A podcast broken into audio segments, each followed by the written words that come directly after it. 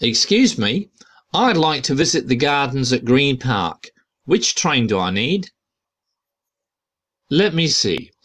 Well, we're at King's Cross, so you need to take the Victoria line in the direction of Brixton, then get off at Green Park. It's close to the park.